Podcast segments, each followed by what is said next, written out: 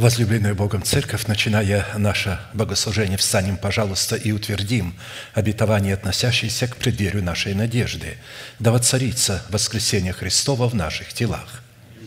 Склоним наши головы в молитве. Дорогой Небесный Отец, во имя Иисуса Христа, мы благодарны имени Твоему Святому за вновь представленную привилегию быть на месте всем, которое очертила десница Твоя – для поклонения святому имени Твоему. И ныне позволь наследию Твоему во имя крови завета подняться на вершины для нас недосягаемые и сокрушить всякое бремя и запинающий нас грех.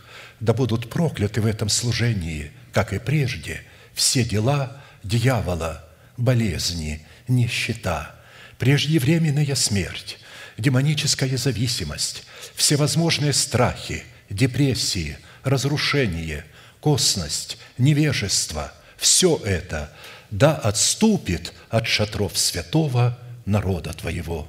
И ныне встань, Господи, на место покоя Твоего Ты и ковчег, могущества Твоего, и да облекутся святые Твои спасением Твоим, и да возрадуются пред лицом Твоим. Дай нам больше от Духа Твоего, пропитай нас Духом Твоим святым – позволь нам найти светлое лицо Твое. Я представляю это служение в Твои божественные руки, видя его рукою превознесенную. Великий Бог, Отец и Дух Святой. Аминь. Да благословит вас Господь, можете садиться.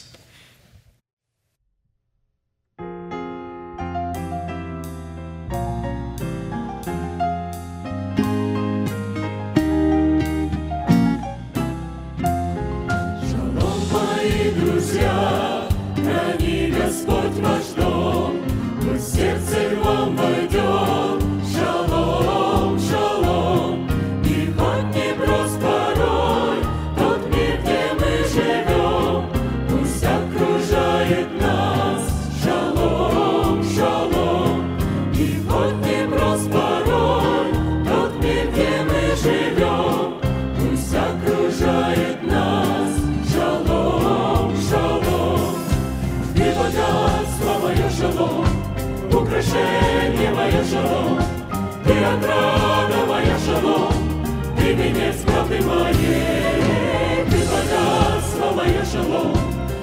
Утешение мое шалом, Ты ограда моя шалом, Ты венец правды моей. Мы призваны взрасти в сердцах своих шалом,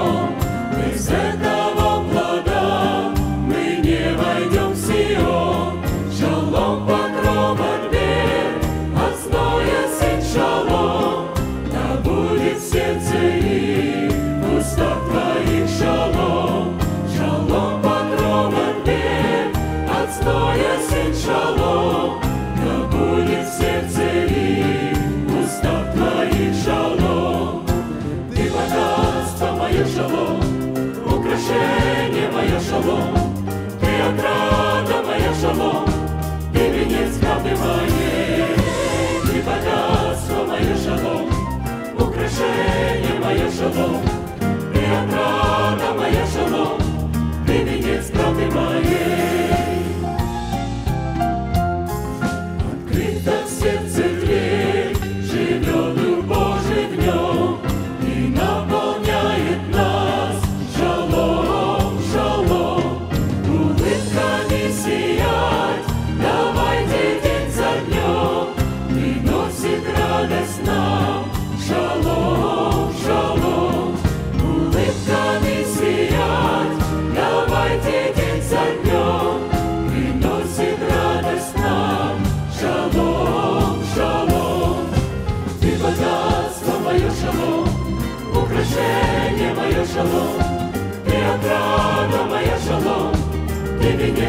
Моей, богатство мое шалом, украшение мое шалом, ты отрада шалом, ты венец правды моей.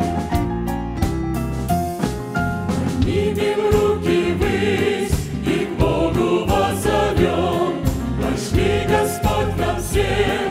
Шалом, шалом,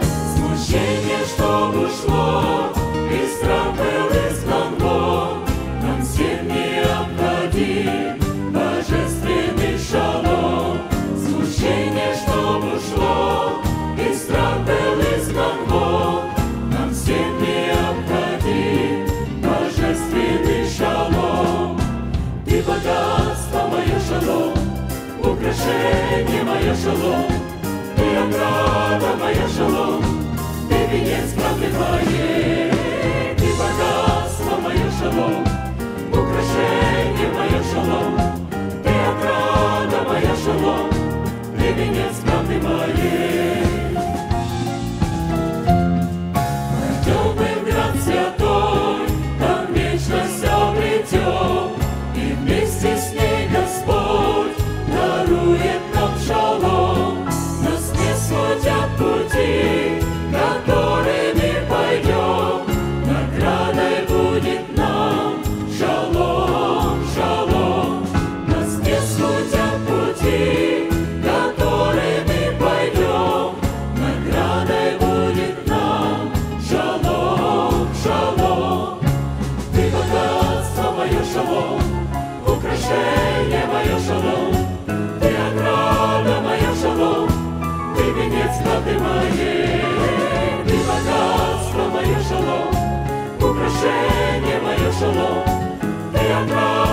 Моя шалом, Ты венец правды моей.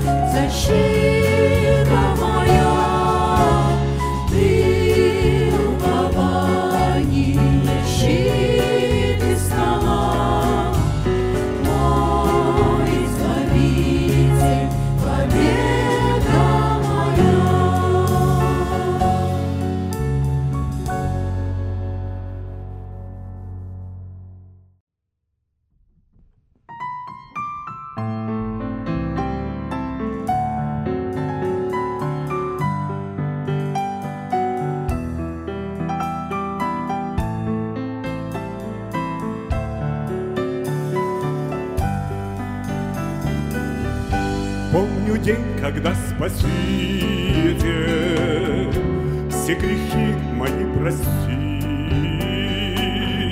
Сердце радостью наполни, кровью своей омы.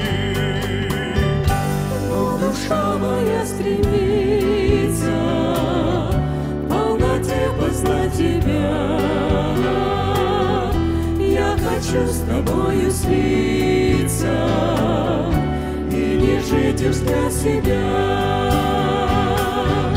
Но душа моя стремится В полноте познать тебя. Я хочу с тобою слиться И не жить уж для себя.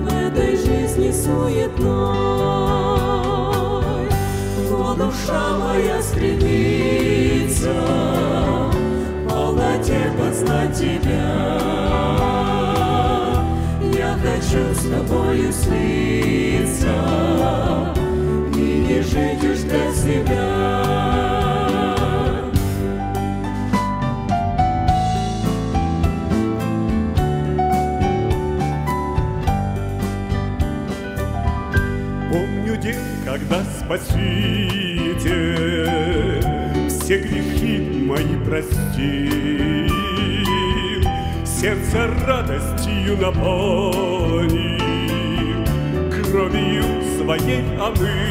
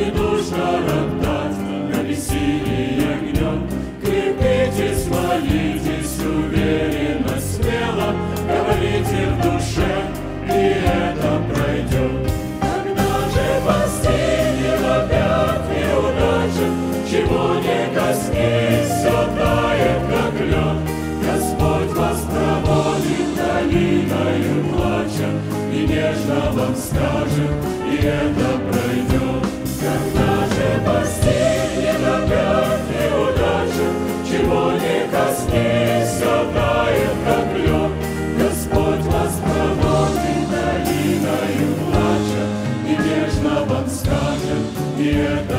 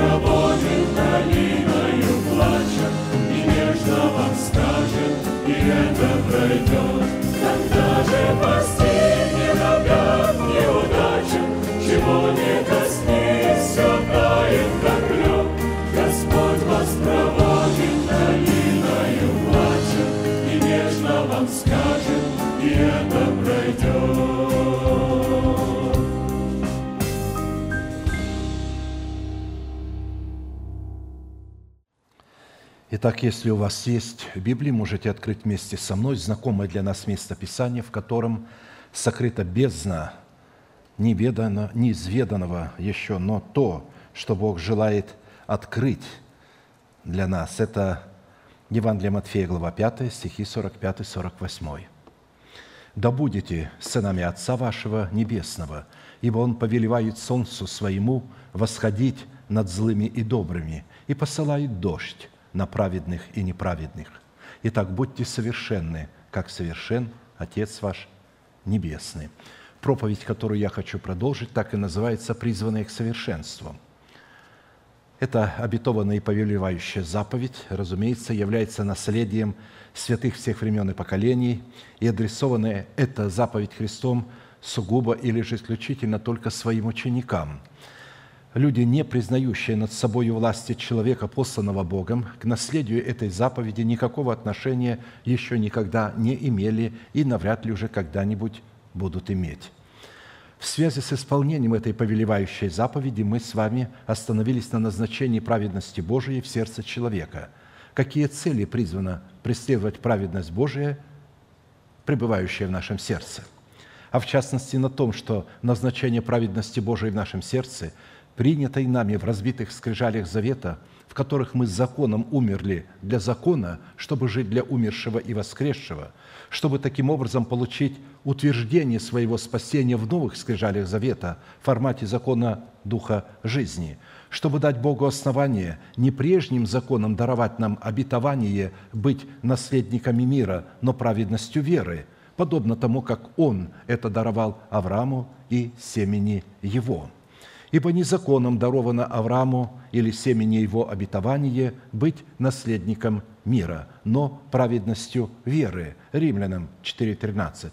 При этом мы отметили, что праведность веры определяется по послушанию нашей веры, вере Божией, представленной в благовествуемом слове посланников Бога во главе с человеком, представляющим для нас отцовство Бога. При этом хочу вновь напомнить, что разница или отличие веры Божией от нашей веры состоит в том, что вера Божия – это информация, исходящая от слышания благовествуемого Слова Божия. Вера от слышания Слова Божия. А наша вера – это повиновение услышанному Слову Божию, или же повиновение вере Божией. А посему обетование мира Божьего дается только тем людям, которые облекли себя в достоинство учеников, что позволило им повиноваться порядку Бога, в соответствии которого Он посылает нам свое Слово через уста посланников Бога. Человек, не облеченный в достоинство ученика, не сможет повиноваться порядку Бога в теле Христовом. Он будет всегда на чем-то притыкаться, с чем-то не соглашаться и постоянно будет утверждать, что у него есть своя собственная голова и своя собственная Библия. Таким образом, завет мира в сердце человека – это результат послушания его веры, вере Божией в словах посланников Бога. В связи с этим мы остановились на рассматривании признаков стезей правды в нашем сердце в значении следов правды – как написано, Господь направляет меня на стези правды, что указывает на тот фактор, что человек, которого Господь направляет на стези правды, водится Святым Духом. При этом мы отметили, что невозможно направлять человека на стези правды против его воли, если он не разумеет и не отличает стезей правды от стезей своего собственного ума и от стезей нечестивых и беззаконных людей, поддерживающих нечестивых. И, разумеется, мы продолжаем рассматривать стези правды в сердце человека, живущего своим духом в Доме Господнем. Блажены живущие в Доме Твоем, они непрестанно будут восхвалять Тебя. Блажен человек, которого сила в Тебе и у которого в сердце стези направлены к Тебе. Псалом 83, 5, 6.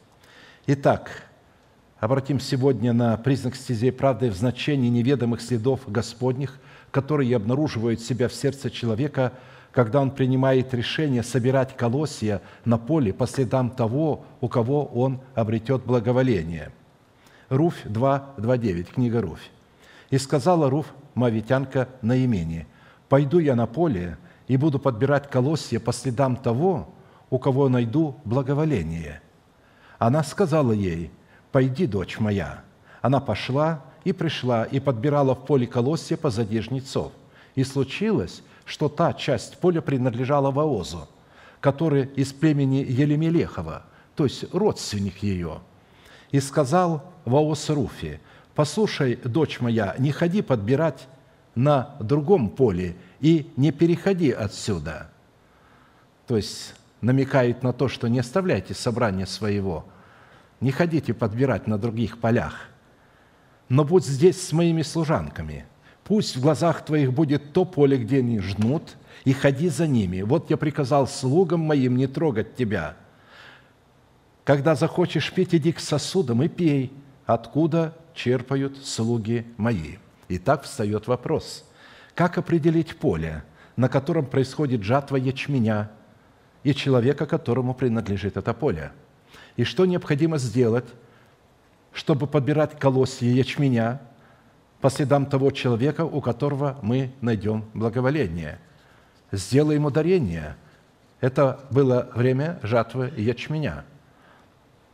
Дело в том, что жатва ячменя созревает раньше всех других злаков и является прообразом определенной категории святых. Вы же знаете, что в Писании любой вид жатвы связан э, с определенной категорией святых – когда Бог начинает их взвешивать, определяя, соответствуют они этой категории или нет.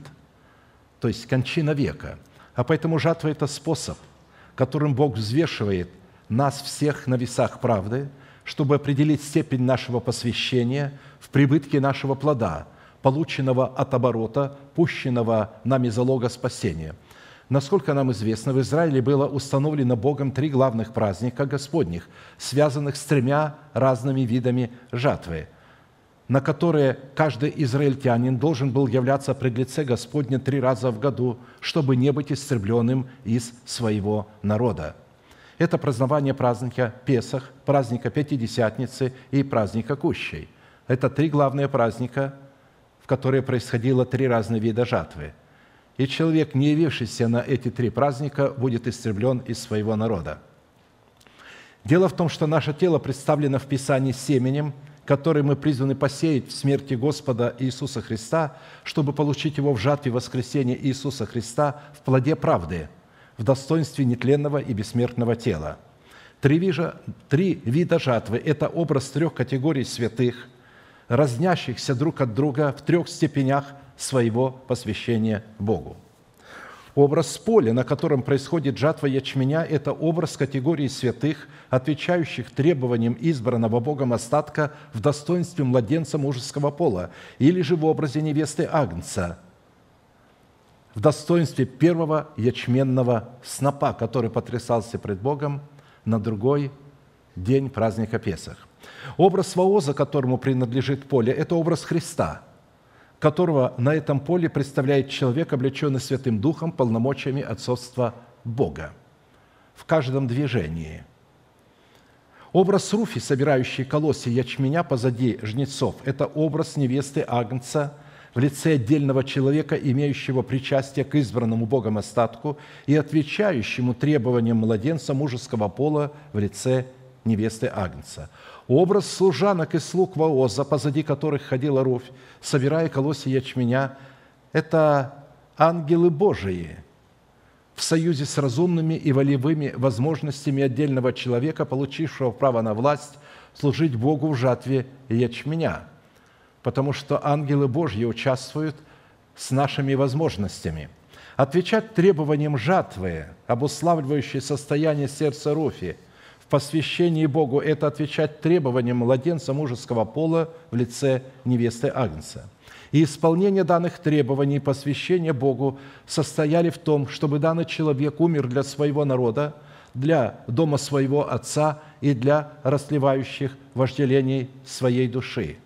Наимень сказала Руфи, «Вот невестка твоя возвратилась к народу своему и к своим богам.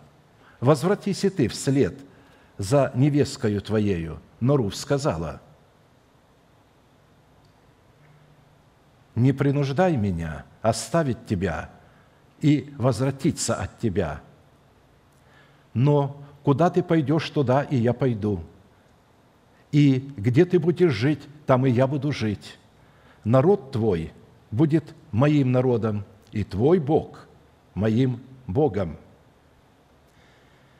И где умрешь, ты, там и я умру, и погребена буду». И она подтверждает, закрепляет все это клятвою. «Пусть то и то сделает мне Господь, и еще больше сделает. Смерть одна разлучит меня с тобою». Образ вдовства Наимини, с которой ее вдовствующая невестка Руфь заключила завет, это право на власть принадлежать Христу. Если мы не будем обладать состоянием вдовы, мы не сможем принадлежать Христу. Царствующий грех в теле в лице ветхого человека является мужем нашей души. Как мы с вами рассматривали Навала, который был мужем Авигеи. Но нужно было умереть для Навала и провозгласить Давида своим царем – что сделала, здесь мы видим и Руфь. «Разве вы не знаете, братья, ибо говорю знающим закон, что закон имеет власть над человеком, пока он жив. Замужняя женщина привязана законом к живому мужу, а если умрет муж, она освобождается от закона замужества. Посему, если при живом муже выйдет замуж за другого, называется прелюбодейцею. Если же умрет муж, она свободна от закона и не будет прелюбодейцию, выйдя за другого мужа. Так и вы, братья мои, умерли для закона телом Христовым, чтобы принажать другому, воскресшему из мертвых, да, приносим плод Богу». Римлянам 7, 1, 4. Итак, время жатвы ячменя – это время усыновления нашего тела искуплением Христовым. призванная утвердить наш статус в достоинстве младенца мужеского пола и явиться гарантией нашего встретения с Господом на воздухе, когда Он придет, чтобы прославиться во святых Своих в день онный. Я уже отметил, что ячмень созревает раньше пшеницы. Жатва ячменя выпадает на время праздника Песах в месяце Авиф или Нисан, который соответствует концу марта или началу апреля. На другой день Песах происходило возношение первого ячменного снопа. Возношение первого ячменного снопа – это один из уникальных образцов воцарения воскресения Христова, воздвижения в телах святых державы жизни, входящих в категорию младенца мужеского пола в лице невесты Агнца.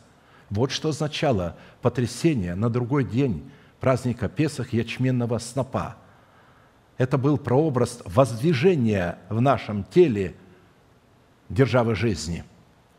И другое знамение явилось на небе. Вот большой красный дракон с семью головами и десятью рогами, и на головах его семь диадим. Хвост его увлек с неба третью часть звезд и поверг их на землю. Дракон сей стал пред женою, которой надлежало родить, дабы, когда она родит, пожрать ее младенца. И родила она младенца мужеского пола, которому надлежит пасти все народы жезлом железным, и восхищено было дитя ее к Богу и престолу его». Откровение 12, 3, 5.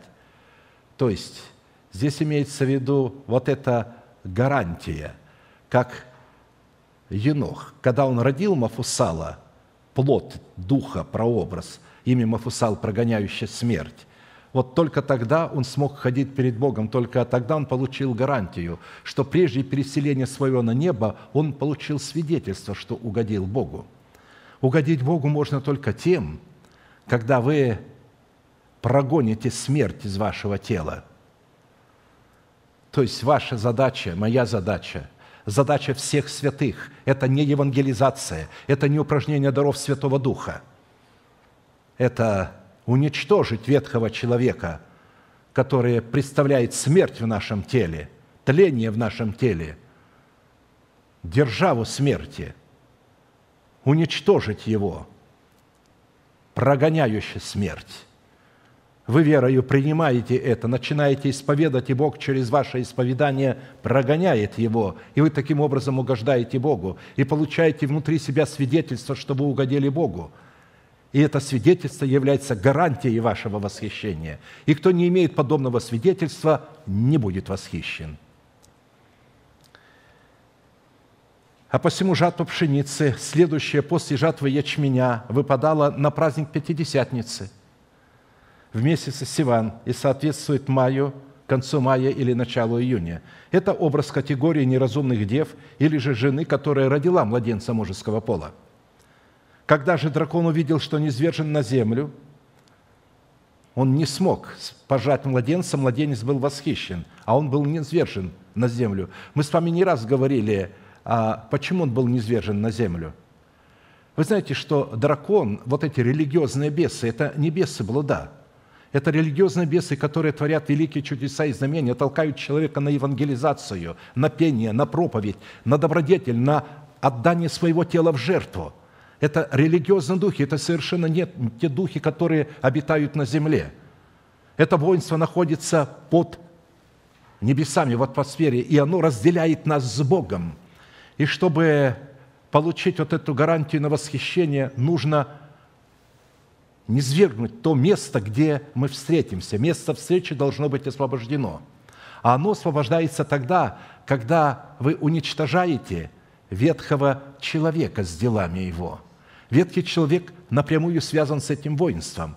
И тогда они не свергаются на землю, и место для вашего восхищения освобождается. И посему, после этого, увидев, что ничего не получилось с младенцем, тогда дракон увидел, что низвержен на землю, начал преследовать жену, которая родила младенца мужеского пола. И даны были жене два крыла большого орла, чтобы она летела в пустыню, в свое место от лица змея, и там питалась в продолжении времени, времен и полувремени. И пустил змей из пасти своей вслед жены воду, как реку, дабы увлечь ее рекою. Но земля помогла жене, и разверзла земля уста своей, и поглотила реку, которую пустил дракон из пасти своей. Откровение 12, 13, 16. Итак, два крыла большого орла в достоинстве Тумима и Урима – это два великих владычественных свидетеля, предстоящие пред Богом всей земли, которые даны, даны были жене от Духа Святых, относящихся к категории младенца мужеского пола, на тех же условиях, на которых милость пророка Ильи при его восхищении к Богу дана была Елисею. И чтобы облечься в тотальное посвящение Ильи, Елисею необходимо было произвести тотальное освящение, совлечь себя, свои одежды и разорвать их в лице своего народа, дома своего отца и своих душевных предпочтений.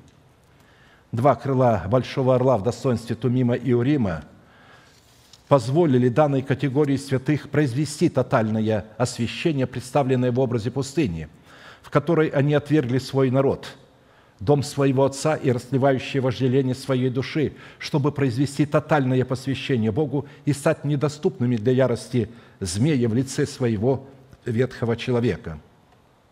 Сбор или жатва винограда выпадала на праздник Кущей в месяце Тишери. Это конец сентября или половина октября. Это образ святых, относящихся к категории прочих от семени жены – они воскреснут вместе с нечестивыми и беззаконными людьми после тысячелетнего царства и предстанут на суд великого Белого престола, чтобы наследовать воскресение жизни за то, что они последовали по следам жены, которая родила младенца мужеского пола. Не дивитесь всему, ибо наступает время, в которое все находящиеся в гробах услышат глаз Сына Божия и изыдут творившие добро воскресение жизни, а делавшие зло воскресение осуждения». Иоанна 5, 28, 29. А это произойдет только после тысячелетнего царства. Итак, возвращаясь к жатве ячменя на поле Вооза, я хотел бы указать еще на одну деталь, что Бог оценил посев хомера ячменя в 50 сиклей серебра. То есть, если поле из своего владения кто-то посвятит Господу, то оценка твоя должна быть по мере посева. За посев хомера ячменя 50 сиклей серебра. Интересно, да, что Бог по хомеру ячменя э, вот, должен оценивать владение человека. 50 – это число праздника Пятидесятницы и юбилейного года, который является символом великого сошествия полноты Святого Духа. Апостол Павел молится о том, чтобы церковь могла исполниться всею полнотою Божией. Написано Ефесянам 3,19, «Дабы вы исполнились всею полнотою Божией». Оба этих праздника связаны с откровением обетования, относящегося к усыновлению наших тел искуплением Христовым, прежде чем мы встретимся с Господом на воздухе. Это и есть та полнота, которую мы призваны обрести в усыновлении наших тел искуплением Христовым в измерении времени. И сказал ей Ваос, Руфе, когда она пошла по следам собирать колосья, и он узнал, кто она такая, «Подай верхнюю одежду». А мы знаем, что такое верхняя одежда. Это прообраз праведности. Нательная одежда – это образ оправдания, а верхняя одежда – это образ праведности – то есть это когда благодать воцарилась в сердце человека посредством праведности. Только тогда он может последовать за воозом или на поле вооза собирать колосья ячменя. «Подай верхнюю одежду, которая на тебе, подержи ее». Она держала, и он отмерил ей шесть мер ячменя и положил на нее, и пошел в город. А Руф пришла к свекрови своей. Та сказала ей, «Что, дочь моя?» Она пересказала ей все, что сделал ей человек тот. И сказала ей, эти шесть мер ячменя он дал мне и сказал мне, не ходи к свекрови твоей с пустыми руками. Та сказала, подожди, дочь моя, доколе не узнаешь, чем кончится дело, ибо человек тот не останется в покое, не кончив сегодня дело». Итак, шесть мер ячменя – это число человеческое, которое в данном случае является свидетельством полноты искупления человеческого естества, которое включает усыновление нашего тела искуплением Христовым в измерении времени. Жатва ячменя также связана с откровением об опресноке на празднике Песах и льне, лен, весон белый и который созревает в это же время. Именно лен созревал в это же время вместе с ячменем, из которого ткали одежду для священников, нательную одежду для священников. Она использовалась для этого. А посему от степени нашего посвящения воле Бога, выраженной в усыновлении нашего тела искуплением Христовым, которое зависит от степени нашего духовного возраста, будет зависеть и наша принадлежность к одной из трех категорий спасенных. И если мы, подобно Руфе, отказались от своей души, связанной с нашим народом, и последовали собирать колосья ячменя по следам того, у кого мы обрели благоволение, то это означает, что мы соработаем нашим благоволением с благоволением Бога. Следующий признак стезей правды, явленный в сердце человека в разбитых скрижалях завета и обнаруживший себя в новых скрижалях завета в плоде правды, находит свое выражение в следах закона благодати – оправдывающий человека по вере во Христа Иисуса. Не отвергаю благодати Божией, а если законом оправдания, то Христос напрасно умер. Галатам 2, 21.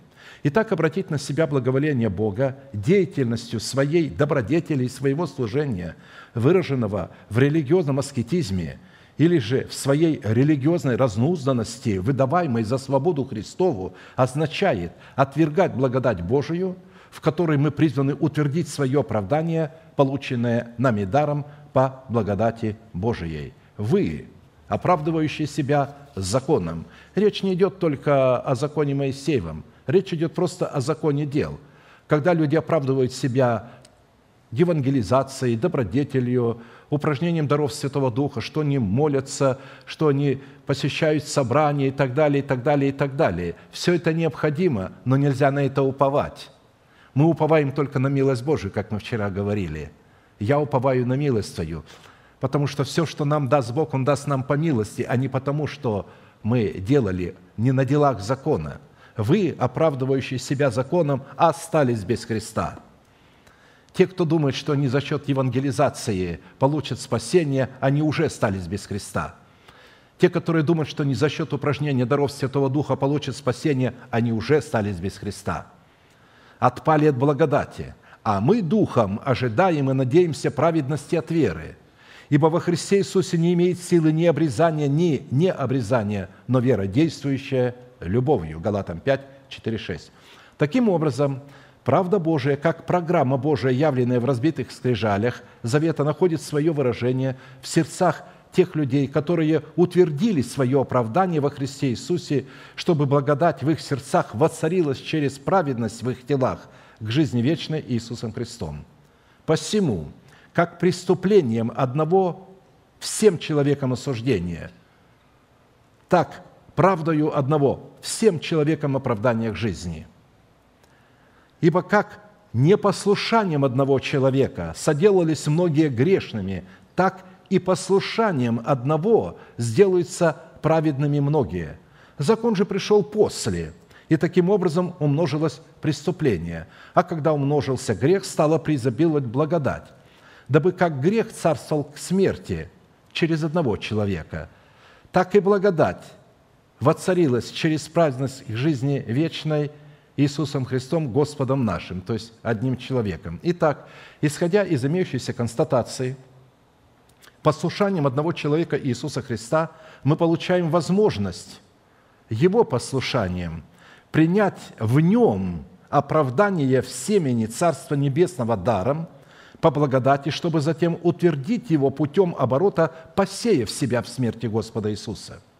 Получить прибыль в отцарении благодати через праведность в воскресении Господа Иисуса в новых скрижалях завета, в державе жизни – это стать носителями небесного или нетленного тела. Стать носителями. А стать носителями, или мы становимся носителями небесного тела, когда мы верою принимаем это обетование в свое сердце и верою почитаем, что мы умерли для закона, умерли для греха. Почитаем себя мертвыми для греха, живыми же для Бога, и начинаем исповедовать несуществующее как существующее. Бог вменяет нам это в праведность, и Он рассматривает уже нас как носителей небесного тела. Чтобы охватить своим мысленным взором суть этого великого по своему масштабу и объему откровения, его можно сгруппировать в содержании такой версии или такого определения. В разбитых скрижалях завета мы в крещениях в смерть Господа Иисуса законом умираем для закона, чтобы в новых скрижалях завета, представляющих воскресение Иисуса, жить для Него как для умершего, так и для воскресшего – Практически этими словами Святой Дух устами апостола Павла представил стези правды в достоинстве пути Господня, который берет свое начало в семени веры Божией, посеянного в перстное тело, которое в конце этого пути восстает и обнаруживает себя в нетлении в плоде небесного тела. Отсюда следует, что плод небесного тела – это результат перстного тела, посеянного в семени Царства Небесного – это все мы делаем верою, принимаем эту информацию, верою ее исповедуем. И это не эмоция, и это не чувство. Не надо смотреть на чувства, не надо смотреть, что в вас меняется или не меняется. Как только вы начинаете смотреть не на то, кем для вас является Бог и что сделал для вас Бог, и обворачиваясь посмотреть, что у вас изменилось, вы поступаете подобно жене Лота, которая оглядывается назад – такой человек неблагонадежен для Царства Небесного. Никогда не оборачивайтесь на себя, никогда не смотрите, что в вас происходит. Это не ваша задача. Это задача Бога, это Его прерогатива, ваша прерогатива, моя прерогатива – смотреть, что сделал для меня Бог, кем является для меня Бог и кем я для Него являюсь а Он уже совершил усыновление нашего тела искуплением Своим. Уже совершил. Он не собирается это совершать. Он совершил это две тысячи с лишним лет назад. Вы верою это принимаете, начинаете почитать себя мертвыми, говорите сами себе, благодарите Бога в молитвах, «Господи, благодарю Тебя, что я умер для греха, Господи, благодарю Тебя, что я стал носителем Твоего небесного тела, как у Сына Твоего». И все – и не прислушивайтесь к своим симптомам. И тогда ваше исповедание, слова, ваше исповедание, Бог имеет основание взять и этим исповеданием действительно привести вас к тому, что вы исповедуете. Итак, чтобы человек мог посеять свое перстное тело в смерти Господа Иисуса, ему необходимо взирать на воздаяние. То есть, что Бог сделал для нас? Воздаяние – это что Бог для нас сделал, которое положено на наш счет во Христе Иисусе в нетленном теле. Он нам приготовил во Христе Иисусе нетленное тело, бессмертное тело. Верою Моисей, придя в возраст, отказался называться сыном дочери фараоновой и лучше захотел страдать с народом Божиим, нежели иметь временное греховное наслаждение – и поношение Христова почел большим для себя богатством, нежели египетское сокровище, ибо Он взирал на воздаяние. Он смотрел на то, что сделал для него Бог. Он получил откровение от своей матери, которая питала его грудью. И она вложила ему у своих грудей, она рассказывала ему. И он, будучи еще маленьким ребенком, а в то время детей кормили грудью до 6, до 7, до 8 лет. И она ему вложила, кто он и какое его ждет будущее. И он принял это, и, будучи ребенком, пронес это через всю свою жизнь и отказался от престола, будучи наследником престола египетского. Почему? Что сподвигло его? Он смотрел на воздаяние, оно было выше, чем быть наследником престола – если человек не примет откровения об избавлении своего тела от тления в измерении времени и не откажется называться перстным, называя несуществующее небесное тело как существующее, у него не будет никакого стимула посеять свое перстное тело в смерти Господа Иисуса, чтобы получить его в достоинстве небесного тела в воскресении Христовом. Причина, по которой многие святые отказались платить цену за имеющееся откровение, состоит в том, что им неизвестна суть воздаяния, приготовленная для них Богом в их нетленном теле, потому что они никогда не были научены, как приготавливать свое сердце к слушанию Слова Божия, идя в Дом Божий. Наблюдай за ногою твоею, когда идешь в Дом Божий. Нога, мотивы, цели, которые ты преследуешь – и будь готов более к слушанию, нежели к жертвоприношению, ибо они не думают, что худо делают».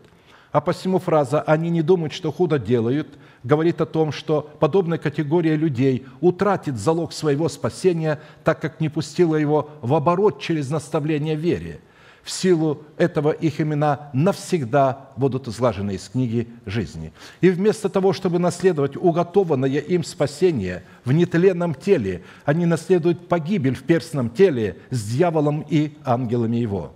Откровение, относящееся к пассиву нашего перстного тела, в смерть Господа Иисуса, которому в преддверии нашей надежды будут возвращены утраченные виноградники, долина Ахор и юность в достоинстве небесного тела Господа Иисуса, приводит религиозных скептиков и невежд в вере в недоумение. И когда они задают вопрос, как воскреснут мертвые, в каком теле придут, апостол Павел называет их безрассудными, безумцами, глупыми. Но кто но скажет кто-нибудь, как воскреснут мертвые и в каком теле придут? Безрассудный – то, что ты сеешь, не оживет, если не умрет. И когда ты сеешь, ты сеешь не тело будущее, а голое зерно, какое случится, пшеничное или другое какое. Но Бог дает ему тело, как хочет, и каждому семени свое тело. 1 Коринфянам 15, 35, 38. В данном случае апостол Павел имел посеять перстное тело, чтобы получить небесное тело – в оригинале греческого языка слово «безрассудный» означает «безумец», «жестоковыйный», «глупый». Этим словом характеризуется тот человек, который отказывается размышлять и рассуждать об услышанном слове через наставление в вере. Человек безрассудный, идя в Дом Божий, не разумеет, как приготовить свое сердце к слушанию Слова Божия из-за того, что ставит свой ум наравне с умом Божиим – что на практике означает, что такой человек по состоянию своего сердца не является учеником Христовым, так как всякий раз, идя в Дом Божий, его надменное сердце и тщеславный ум приготовлен к тому, чтобы инспектировать благовествуемое слово, насколько оно соответствует требованиям его собственного интеллекта. Далее апостол Павел показывает, что категория святых – которые посеют свое перстное тело в смерти Господа Иисуса, будут разниться друг от друга силою славы света, которая будет зависеть от степени их посвящения воле Божией. Есть тела небесные и тела земные. Видите, тела, не дух, тела. Речь идет о физических телах. Но иная слава небесных тел, иная слава земных тел, иная слава солнца, иная слава луны, иная звезд, и звезда от звезды разнится в славе. Эта мысль о получении воздаяния, связанного с прибытком, который мы получаем от залога нашего спасения, пущенного в оборот, находит свое подтверждение в одной из притч Христа. «Ибо Он поступит, как человек, который, отправляясь в чужую страну, призвал рабов своих и поручил им имение свое. И одному дал он пять талантов, другому два, иному один, каждому по его силе – то есть по степени его посвящения он дает понимание о себе, познание по степени посвящения человека, по степени жажды. Ибо не мерою дает Бог своего духа, и тот час отправился. Получивший пять талантов пошел, употребил их в дело и приобрел другие пять талантов. Точно так же и получивший два таланта приобрел другие два таланта – Получивший же один талант, пошел и закопал его в землю и скрыл серебро господина своего. По долгом времени приходит господин рабов тех и требует у них отчета. И, подойдя, получивший пять талантов, принес другие пять талантов и говорит, «Господин, пять талантов ты дал мне, вот другие пять талантов я приобрел на них».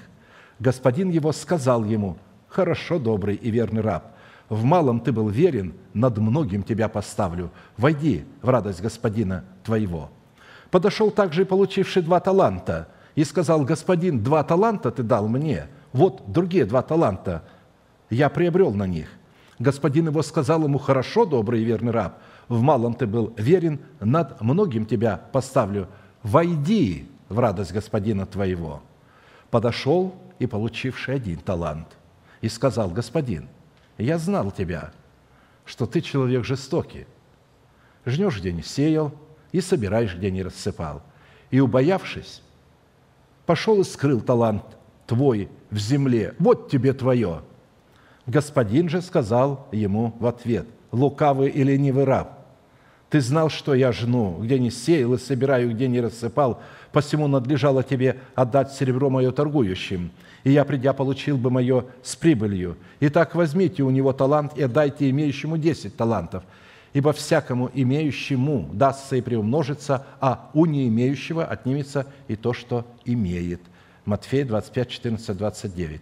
Смысловой перевод заключительной фразы гласит «Ибо всякому имеющему благоразумие в прибыли плода правды дастся и приумножится, а у не имеющего благоразумия в прибыли плода правды отнимется и то, что имеет в формате залога спасения». Отсюда следует – что святые, обладающие благоразумием, достоинством ума Христова, это люди, которые пустили залог своего спасения в оборот путем того, что умерли для своего народа, для дома своего Отца и для расливающих вожделений своей души в ее псевдодобродетели.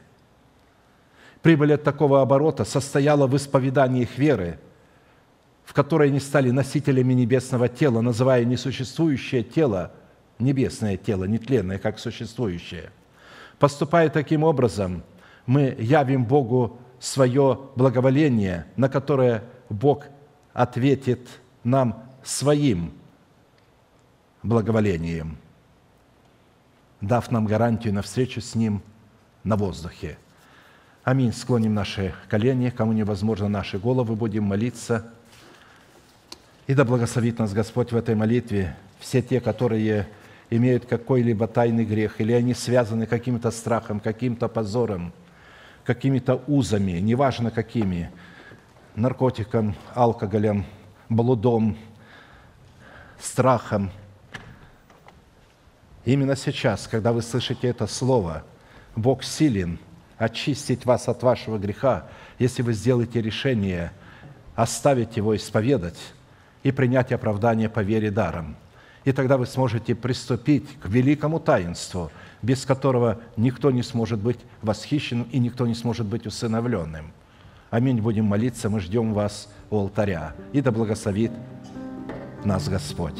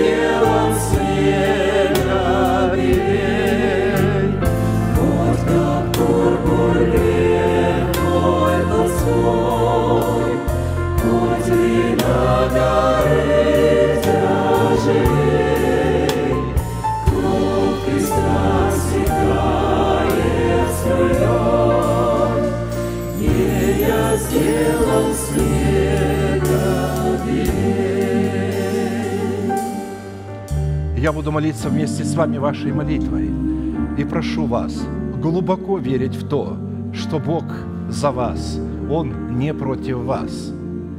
Он готов прямо сейчас очистить, смыть вашу вину, потому что цена заплачена для тех, кто кается. Милость только для кающихся, жаждущих спасения.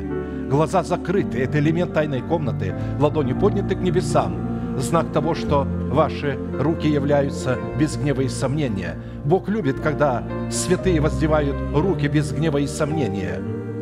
Небесный Отец, во имя Иисуса Христа, я прихожу к Тебе, я открываю мое сердце.